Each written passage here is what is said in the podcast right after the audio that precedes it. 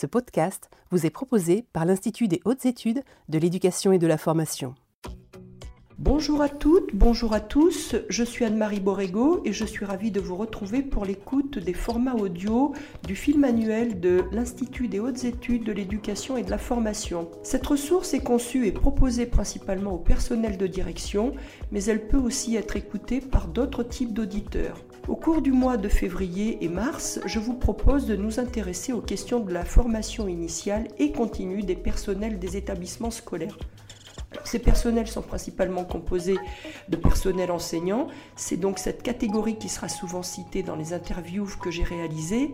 Mais les réflexions et propos de mes intervenants seront suffisamment conceptuels pour s'appliquer à l'ensemble des personnels placés sous l'autorité du chef d'établissement. Si j'ai choisi ce sujet, c'est parce qu'il est au cœur des préoccupations et des missions des personnels de direction. Soutenir et aider les personnels en difficulté, accompagner ceux qui souhaitent faire évoluer leur carrière, impulser de nouvelles pratiques professionnelles rendues nécessaires par les changements inhérents à toute société qui évolue et se transforme, le personnel de direction doit dans ces circonstances être suffisamment outillé pour être présent, à l'écoute et intervenir si besoin dans un contexte souvent déstabilisant. Pour nous aider à mieux comprendre les processus et mécanismes complexes, nous aurons le plaisir d'entendre six universitaires. Trois d'entre eux sont enseignants euh, à l'université de Caen, Normandie. Il s'agit de monsieur Thierry Pio, de madame Sophie Briquet et de monsieur Richard Witorski. Madame Jorot, qui est professeure au Centre national des arts et métiers, Monsieur Dequetel, qui est chercheur et professeur émérite de l'Université catholique de Louvain, en Belgique. Et enfin, Monsieur Lucria, qui est directeur et professeur des universités à l'Institut français de l'éducation.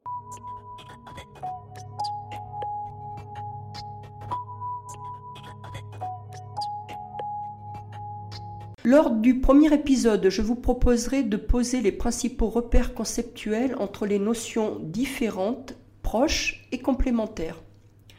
Lors du second épisode, qui sera diffusé le 11 février, nous nous intéresserons à la notion de compétence que chacun utilise de façon assez usuelle et qui forge les identités professionnelles. Au cours du troisième épisode, qui sera pour euh, sa part diffusé le 18 février, nous verrons comment le travail réel et les gestes professionnels se forgent, se transforment et se développent en situation professionnelle. Lors du quatrième épisode qui sera diffusé le 25 février, nous verrons quelles sont les conditions à mettre en place pour que les changements et évolutions professionnelles puissent se réaliser. Lors du cinquième épisode qui sera pour sa part diffusé le 4 mars, nous verrons dans quelle situation il faut pouvoir mettre les personnels pour qu'une transformation des pratiques professionnelles puisse se réaliser. Et enfin, lors du sixième épisode, qui sera diffusé euh, le 11 mars, nous verrons quels sont les acteurs impliqués ou à impliquer dans toute perspective de développement professionnel. Je vous rappelle que la dernière émission nous permettra d'entendre la parole de personnels de direction en poste. Ils nous diront comment ils ou elles abordent cette problématique sur le terrain. Et ce septième épisode de cette série sera diffusé le 18 mars. Exceptionnellement, je vous l'annonce, le vendredi 25 mars ne proposera pas de diffusion de podcast. Je vous retrouverai donc le 8 avril pour notre dernière série de l'année qui sera consacrée aux questions du numérique éducatif.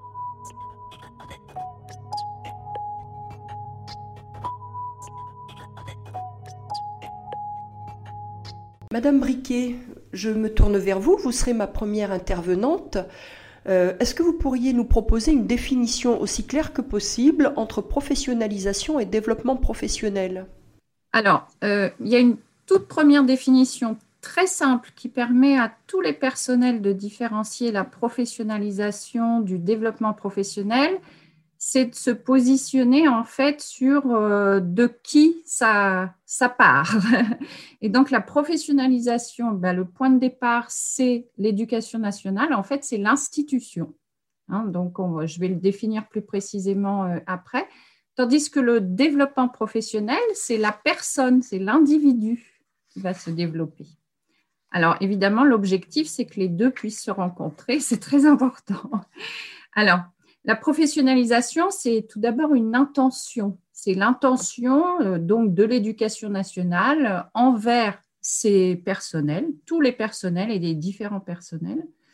Et donc, ça se traduit notamment par euh, la formation initiale, la formation continue, et donc euh, tous les contenus qui sont prévus, mais aussi leur forme, leur durée, etc. Donc, c'est soumis à évolution euh, tout au long de, la carrière aussi d'une personne, forcément, puisque la, formation déjà initiale n'est plus la même entre aujourd'hui et, il y a 30 ou 40 ans. Et donc, c'est en fait, c'est comme si euh, euh, l'éducation nationale mettait en mouvement ses personnels, c'est-à-dire ils, ils, vont proposer des dispositifs. Et ce qui va de pair aussi, c'est que c'est une sorte de reconnaissance de, l'éducation nationale, de l'État, quant à l'importance de cette formation, donc qu'elle soit initiale ou continue. Alors, on voit bien déjà qu'il y a une différence de temporalité entre la formation initiale et la formation continue, due à, l'étendue de, la carrière, mais aussi aux fonctions que vont occuper euh, les personnes au fil du temps. Hein. Et donc, il y a aussi euh, ce qu'on appelle une identité euh, propre des personnels par rapport à cette professionnalisation, parce que bah, c'est un métier, donc on se professionnalise en tant qu'enseignant ou en tant que directeur d'établissement, euh, etc. La formation professionnelle, ce serait euh, euh, avoir la capacité d'aider les élèves en difficulté. voilà, ça va au-delà de toutes les attentes, mais c'est vraiment dirigé en fait vers les, vers les élèves et donc tout ça doit converger. Alors, le développement professionnel, là, par contre, on est du côté de l'individu, du côté de la personne. Donc, c'est c'est une dynamique qui elle-même va être liée forcément à la formation initiale et la formation continue. Mais ce qui va différencier le développement euh, professionnel d'une personne par rapport à une autre, c'est le fait, le fait que euh, les, les, stages ne seront pas aux mêmes endroits, avec les mêmes personnes, donc les interactions ne seront pas les mêmes. Comme nous avons un métier de l'humain nous travaillons avec des collègues, avec des supérieurs hiérarchiques, avec des élèves, et tout ce monde-là est complètement différent d'un lieu à un autre, etc. Et c'est tout ça qui va forger en fait le développement professionnel d'une personne en appui avec ce que la personne va décider pour elle-même, ou bien quelquefois ce qu'on va décider pour elle-même. Je pense aux mutations, aux, lieux où euh, on nous demande d'enseigner, par exemple, avant que ce soit un choix. Donc, ça peut être, par exemple, euh, qu'est-ce qui va faire qu'une personne euh, va tenter un concours pour devenir directeur d'établissement? Qu'est-ce qui va faire qu'une personne voudra devenir PEMF, etc. Et ce qui rejoint un petit peu les deux, hum, du côté à la fois développement professionnel et professionnalisation, c'est le rôle important de la reconnaissance. La reconnaissance à la fois euh, du personnel enseignant dans sa globalité et la reconnaissance d'une personne à un moment donné par rapport à ses compétences, à son travail, euh, à tout ce qu'elle va développer. Ça, je dirais que c'est le, point commun. Et pourquoi c'est important? Bah Parce que c'est ce qui va construire en fait la personne, c'est-à-dire qu'elle va, euh, il va y avoir cette construction identitaire qui repose sur cette reconnaissance. Ça, c'est tous les travaux de, de, Dubar au début des années 90. Euh, Merci, Madame Briquet.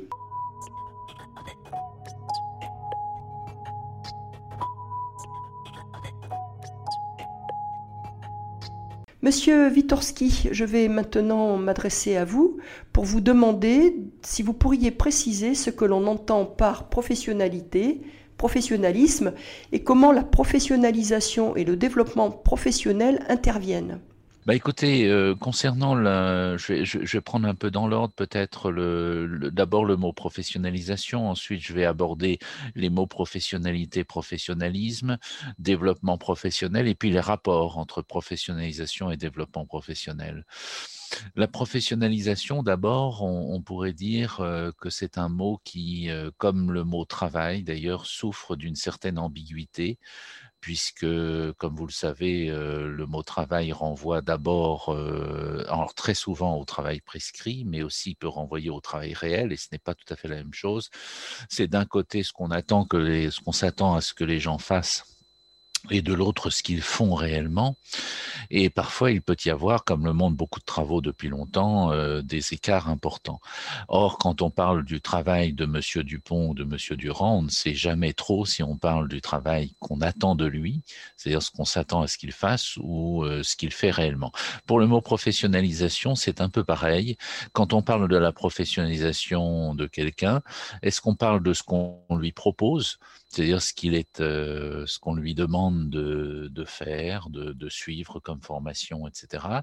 Ou est-ce que on s'intéresse à ce qu'il apprend ce qu'il construit comme, aujourd'hui c'est un terme très utilisé, comme compétence professionnelle.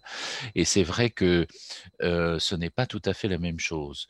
Euh, on peut proposer, euh, on en parlera je pense un peu plus tard, des, des parcours, des dispositifs de formation, de travail à des gens, visant le développement d'un certain nombre de compétences, et puis les personnes insérées dans ces dispositifs peuvent développer d'autres apprentissages auxquels on n'avait pas pensé, et pas forcément les compétences qui sont au départ. Donc il y a toujours un écart entre la professionnalisation telle qu'elle est pensée par les dispositifs et la professionnalisation euh, au sens de ce qu'apprennent les personnes.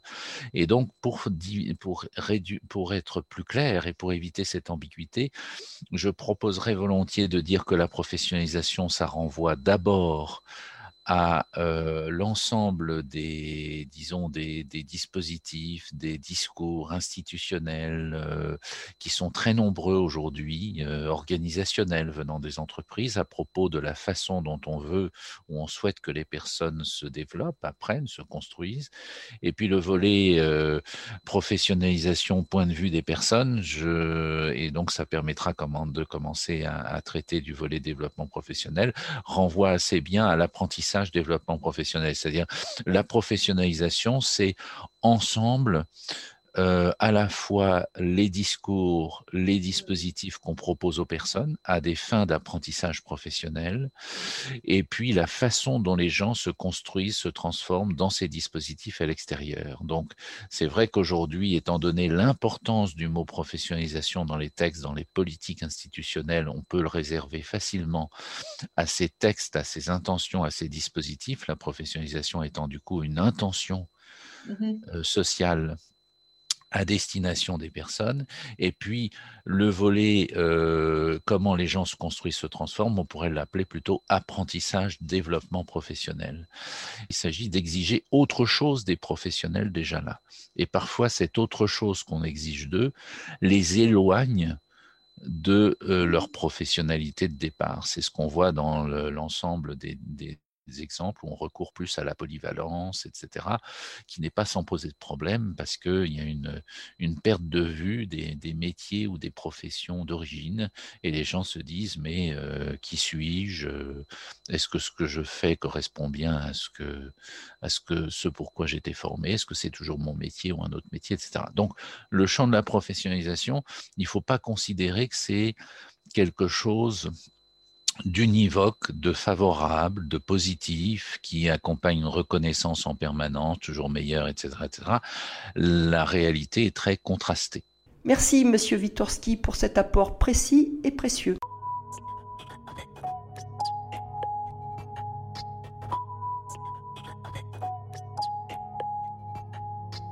Madame Jorot, donc vous serez ma troisième intervenante. Je sais que vous avez beaucoup travaillé avec Jean-Marie de Quetel, que nous entendrons juste après vous, mais vous qui êtes très attaché à la notion de geste professionnel, pourriez-vous nous dire comment vous reliez la professionnalisation et le développement professionnel? Alors en ce qui me concerne, moi je dirais que depuis, euh, on va dire, euh, une bonne vingtaine d'années, euh, je crois que j'ai dû rentrer dans la question de la professionnalisation avec le concept de développement professionnel, auquel j'ai tout de suite euh, enchaîné celui de professionnalité émergente. Et je vous expliquerai pourquoi. Et puis, bien sûr, en arrière-fond, il y avait cette grande question de l'activité des acteurs et donc des gestes professionnels qu'ils mobilisaient dans, dans leur action d'enseignants, de formateurs, euh, d'inspecteurs, de chefs d'établissement également. Donc on se rend bien compte que euh, euh, cette question des gestes professionnels qui est aujourd'hui un petit, qui s'emballe aujourd'hui, euh, suppose de grosses clarifications parce qu'on ne dit pas tous la même chose, évidemment. Et puis, je tiens beaucoup aussi euh, au concept d'éthos professionnel, puisque la question de l'éthos, c'est une question fondamentale, à mon avis, pour comprendre euh, l'engagement d'un acteur au travail. Alors, la question du développement professionnel, c'est une question forte, puisque lorsqu'on s'inscrit dans un processus de formation, euh, on, essaye de tendre vers une complexification euh, des manières d'agir, de faire. Et donc, quand je dis manière d'agir, de faire, je pense bien sûr à la question des compétences professionnelles des acteurs, mais aussi euh, aux identités professionnelles qui sont parfois vacillantes parce que les représentations que se font les acteurs des métiers sont parfois trop ancrées dans le passé. Hein et euh, ne compose pas avec l'évolution euh, des métiers et ne compose pas aussi avec l'évolution de la société et des attentes de la société. Et s'il y a bien un milieu, à mon avis, qui se pose des questions euh, de, développement professionnel en termes d'identité, c'est bien le milieu enseignant, puisque on ne peut plus enseigner aujourd'hui comme avant, on ne peut plus accompagner les acteurs comme avant, on n'a pas la même autorité euh, institutionnelle euh, comme avant. Donc, un certain nombre de processus de transformation individuelle et collective sont au cœur des, problématiques du développement professionnel. Merci, Madame Jorot.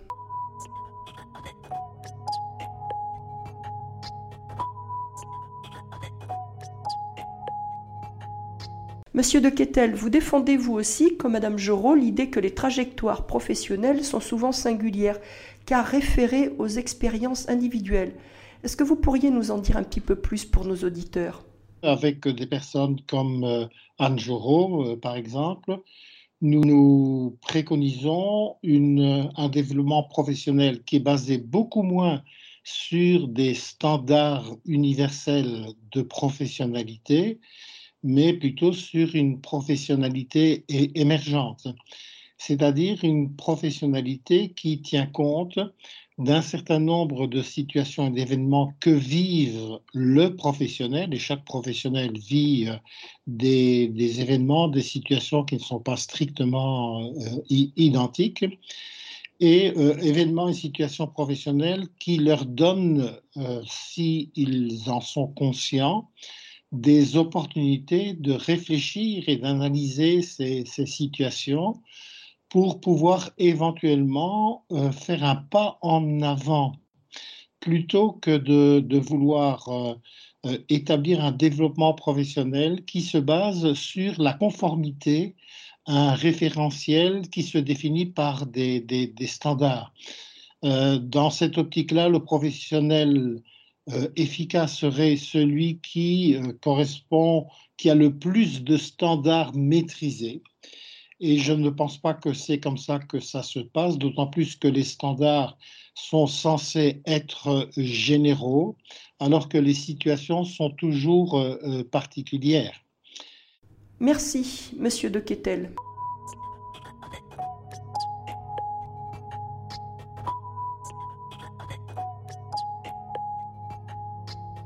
Terminer ce premier épisode, je vais m'adresser maintenant à Monsieur Ria. Pour votre part, vous êtes plus particulièrement intéressé par la formation des enseignants. Est-ce que vous pourriez nous éclairer sur son déroulement? Je, travaille euh, particulièrement sur la formation des enseignants et euh, sur cette formation des enseignants, euh, bien sûr, le but c'est d'atteindre une, une, professionnalité enseignante, c'est-à-dire un, ensemble de savoirs euh, professionnels, de gestes, de compétences qui soient euh, attendus par l'institution. Et bien sûr que pour cela, euh, il va falloir envisager des processus de professionnalisation, de construction de cette professionnalité. Et ces processus peuvent être formels, académiques, avec des curriculums de formation, des dispositifs spécifique en vue de cette professionnalisation, mais on peut aussi, euh, dans une approche euh, de la formation d'adultes, envisager un certain nombre de, dispositifs de formation ou de professionnalisation qui soient plus informels, euh, qui soient plus liés à des, trajectoires personnelles, à des, à, des réseaux ou à, des instances qui ne soient pas forcément académiques. L'activité au quotidien se construit et on voit bien que dans l'activité, il y a des apprentissages réguliers, il peut y avoir des, nouvelles connaissances expérientielles, il peut y avoir des, des, activités ponctuelles, des, éléments même qui vont être validés au fur et à mesure de son expérience. Mais le développement professionnel, c'est plus large. C'est un développement qui est souvent continu, qui est souvent implicite, c'est-à-dire euh, pas forcément euh, de l'ordre euh, avec une, conscience faible, en tout cas, en tout cas les, collègues, enfin quelqu'un qui est en développement professionnel, nous sommes tous en développement professionnel, nous n'avons pas forcément une, claire prise de conscience de ce développement-là. Et puis, il est buissonnant dans le sens où il est, il est imprévisible et il n'est pas forcément linéaire selon des courbes ou des étapes que l'on pourrait identifier de manière très claire. Donc, euh, pour moi, le, développement professionnel, il dépend bien sûr du, parcours initial du débutant, ou en tout cas de, l'enseignant, des situations de travail qu'il va rencontrer, mais aussi de l'ensemble des ressources qu'il va pouvoir mobiliser en, situation. Bien sûr qu'il y a euh, dans le développement professionnel, euh, d'une part, des des propriétés personnelles, des traits de personnalité qui vont jouer par rapport à ce type de développement, mais aussi il va y avoir euh, des interactions, il va dépendre des interactions et, des situations rencontrées. Merci, Monsieur Ria.